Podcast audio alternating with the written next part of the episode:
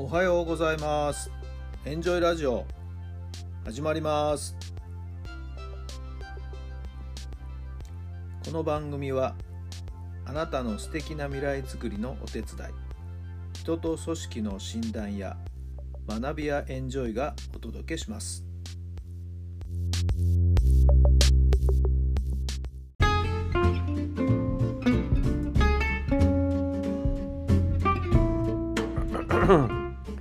改めまして皆さんこんにちは。タラさんです。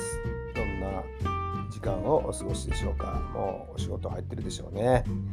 今日は少し雨模様という感じですけどもね。まあ午後には上がってくるのかなとも思いますけどもね。まあ地域によって、えー、お天気の具合いろいろ様々ですね。皆さんのお住まいの地域の天気はいかがでしょうか。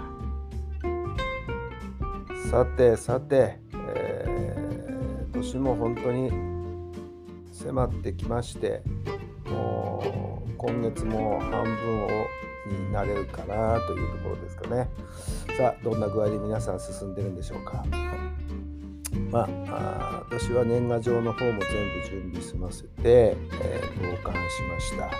本当はね昨日あの整理整頓の日だったんですけれどもちょっと年賀状やその他諸々にかかってしまって、えー、そちらを優先していますはい、えー、かみさんは昨日お休みだったんでね、ちょっとひとしき片付け物をして、えー、ちょっと荷物がね、えー、溜まっていたところもすっきり、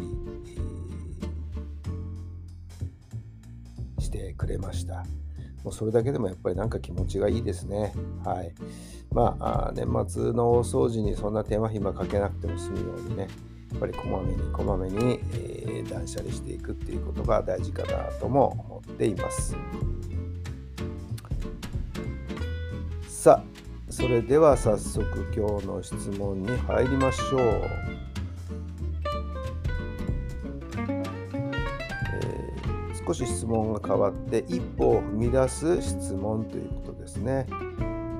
7日間でどんなことができますか？この7日間でどんなことができますか？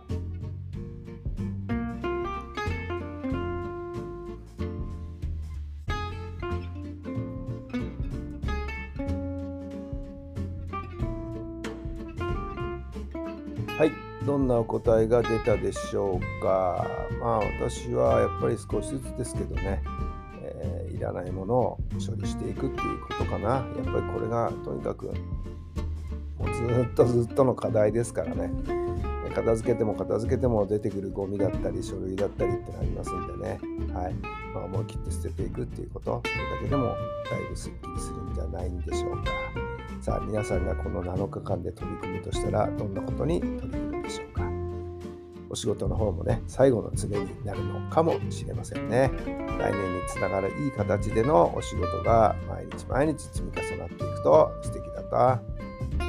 素敵なことになるんじゃないかなと思います。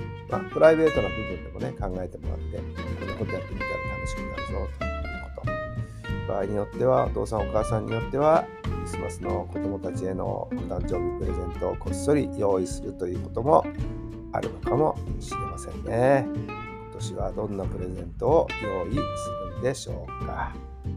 さあ、そんなこんなの今日も一日どうぞ充実した素敵な一日をお過ごしください。今日一日が終わった時にああ、楽しかったな、面白かったな、そしてまた明日はどうなるかな、そんな風に思える一日であってほしいと思います。どうぞ素敵な素敵な一日をお過ごしください。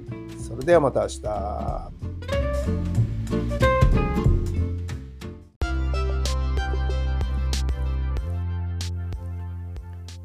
この番組は人と組織の診断や学びやエンジョイがお届けしました。